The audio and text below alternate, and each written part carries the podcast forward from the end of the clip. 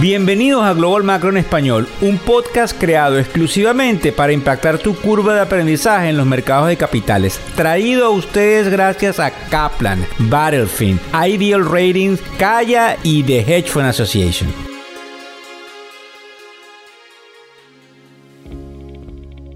¿Cómo les va? Feliz inicio de semana. Hoy es lunes 25 de septiembre del año 2023. Ya ustedes saben, sí. Buenas noches, buenas tardes o buenos días. Yo creo que es interesante pedirles a ustedes por la dinámica de la información que traemos de la tribuna, que se inscriban en factoreseconómicos.com, traemos algunas cosas interesantes porque eh, procesamos una cantidad de información que en algunos casos, por ser respetuosos con los demás medios de comunicación, todavía no han sido puestas en español. Además de que durante las próximas semanas le vamos a entregar una cantidad de sugerencias para que probablemente eh, sus hijos o nietos tengan la habilidad de tener una cantidad de acceso a cursos que en algunos casos van a ser subsidiados por los departamentos de responsabilidad social corporativa de ciertas compañías muy grandes. Además de que tienen la habilidad, si eh, se meten en factoreseconómicos.com o si les llega, como todas las mañanas de lunes a viernes, el newsletter que se llama Global Macro Inbox, poder ver el show institucional que hicimos el día de ayer que nos dice probablemente hacia dónde debería ir la narrativa de la semana. Fíjense vamos a hablar de la nueva iniciativa de perforación que tiene la compañía de petróleos internacional Chevron en mi querida y natal Venezuela y vamos a hablar de algunos componentes importantes de la inteligencia artificial porque cada vez toma y toma más control de nuestras faenas diarias. Y vamos a tocarlo al respecto. Máxime, cuando antes de entrar en materia, y como ustedes saben, al final del podcast vamos a hablar de los mercados y de cómo se encuentran el día de hoy lunes, el presidente de una de las firmas de capital privado, que en inglés se llama Private Equity más importantes del mundo, de nombre Blackstone, habla en una conferencia en París, donde se encontraba en la mañana de hoy, de la influencia total e inminente en prácticamente todas las labores cotidianas de nosotros de la inteligencia artificial y del llamado que hace no solamente a nivel corporativo, sino a nivel individual, de que exista la habilidad de enfocarse en aprender cómo utilizarla. En el caso de Chevron, que creo que es interesante porque no solamente nos compete a quienes somos venezolanos, sino indiscutiblemente a cuál es la conformación de los precios del petróleo probablemente la cantidad de barriles que estaría dispuesto a tener en producción Chevron es irrisoria dentro del mercado internacional, pero la dinámica de que se haya hecho con Venezuela no lo es, cuando debemos recordar que Venezuela, si no lo sabían, es el país con las reservas de petróleo probadas más grandes del mundo. En esta gran campaña de perforación que trata de iniciar la compañía Chevron, eh, se encuentra que está limitada por esas sanciones y que en definitiva eh, busca recuperar alrededor de, y eso es una realidad, pues Venezuela les debe dinero, 3 mil millones de dólares en deudas y proyectos que nunca fueron pagados con inversión que se hizo a Venezuela. En algunos casos, eh, la compañía también aduce que probablemente eh, quieren tratar de llegar a los casi 200 mil barriles de petróleo diarios que se producía. Hay unas cifras que hablan de alrededor de 135 mil y otras que nos llegan de 200 mil, que era casi lo mismo que se hacía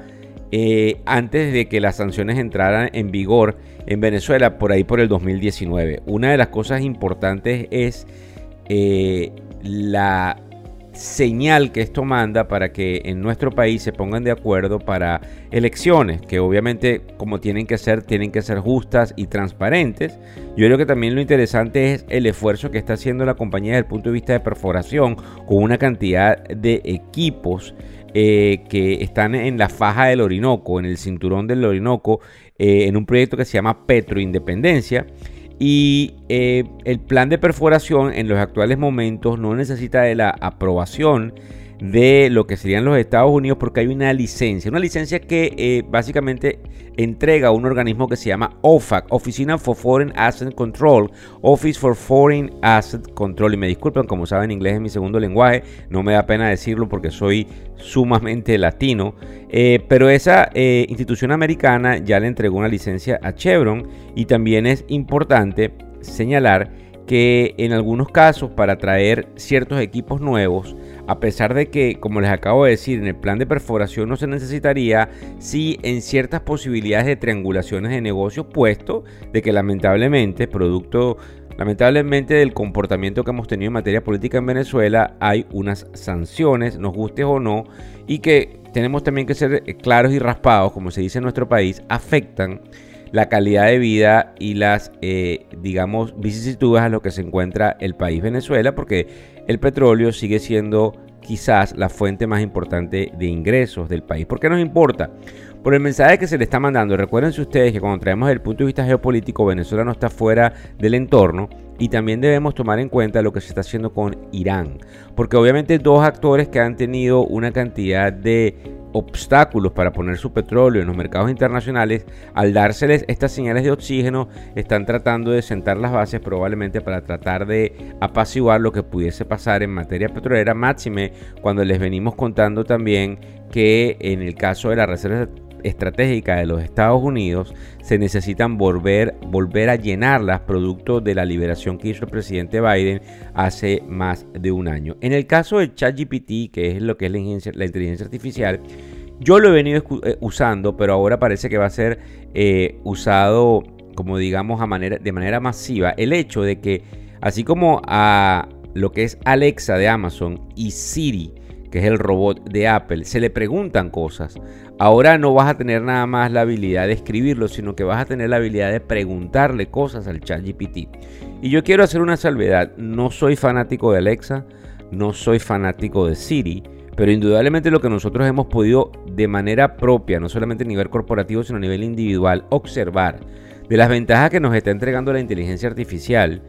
eh, nos deja, yo no diría que sino que creo que me hago aquí eh, partícipe de lo que se dice por allí de que la inteligencia artificial es el siguiente fenómeno luego de que en los años 90 tuvimos acceso a la Internet. Yo creo que vale la pena que nosotros le hagamos un llamado a los más jóvenes, que son quienes se van a encargar del área de relevo, de que traten de invertir tiempo para aprender todo el proceso que puede conllevar esa invención alrededor de estas herramientas de inteligencia artificial. Nos llama mucho la atención eso que vamos a estar escuchando porque inclusive hay la posibilidad de trabajar con fotos. Hay algunas cosas que se están previendo desde el punto de vista legislativo, al menos en los Estados Unidos, para evitar que la inteligencia artificial plagie ciertas cosas importantes como por ejemplo voces y también de alguna información que no sea correcta y que dañe reputacionalmente a cada uno de los que puede pueda eh, definitivamente afectar en el proceso. Los mercados que interesantemente esta mañana estaban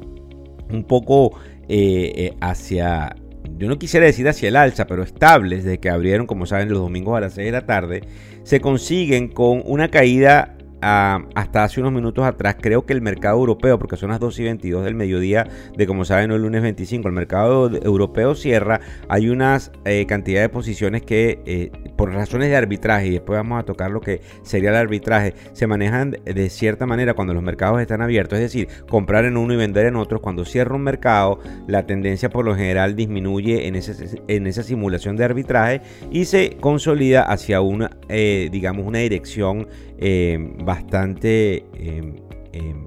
bueno, la verdad es que no se me fue la idea, pero la tengo en inglés, pero bastante dirigida hacia alguna, hacia alguno de los, de los lugares, o hacia el alza o hacia la baja. Nosotros creemos que el mercado está totalmente a la deriva hasta esperar lo que sería no solamente el número inflacionario del índice de los compradores eh, o lo de, de, la gerencia que compra activos para las compañías que sale el día viernes y es lo que se llama el, el, el PCE, sino que también nosotros queremos que es importante traer a colación el hecho de que hay algunos índices de precios al consumidor de varios países que están saliendo a partir de mañana y a partir del jueves. Entonces el mercado se encuentra en una especie de limbo hasta que se sepan esos datos. Eh, indudablemente que nos llama la atención algo que van a estar escuchando por ahí, lo hemos venido tocando. El general, que es como nosotros llamamos al índice ah, de, de los bonos del tesoro a 10 años, con vencimiento a 10 años, ya está por encima de 4.5. Y nos llama mucho la atención porque no es al lado por los pelos decirles, pero hay problemas en Japón donde indiscutiblemente al subir tasas de interés en ese país genera una sobreoferta de estos papeles, lo que puede estar haciendo que caiga el precio y por ende suba el rendimiento, además de que el gobierno americano ha empezado a tratar de endeudarse más que proporcional en el mercado interno, lo que hace que una sobreoferta nuevamente de papeles tumbe el precio de esos papeles, lo que hace que suba el rendimiento por esa relación indirectamente proporcional que hay entre precios rendimientos de estos papeles en general, que es fundamentalmente cómo funciona el mercado de renta fija. Muchas gracias por seguirnos en todas y en cada una de las redes sociales y no olviden, como les dije al principio, observar el programa de televisión que dejamos en todas las redes sociales y que pueden acceder cuando se introducen en factoreseconómicos.com del día domingo del día de ayer 24 de septiembre. Muchísimas gracias. El podcast Global Macro y de Factores Económicos ofrece una visión global de los mercados de valores y dicho análisis es producto de la compilación traída por diferentes fuentes de investigación de mercados institucionales. Por motivos y declaración regulatoria, este podcast no debe ser interpretado como una recomendación precisa en inversiones, bien sea en productos y o vehículos financieros. Y además, sugerimos consultar con su respectivo sector particular de inversiones o su equivalente en caso de suscitarse cualquier duda que pudiese derivarse de nuestra fuente informativa. Este podcast es narrado por Víctor Hugo Rodríguez, quien es un conocido profesor y comunicador financiero, cofundador de la plataforma educativa ilafin.com. Muchas gracias.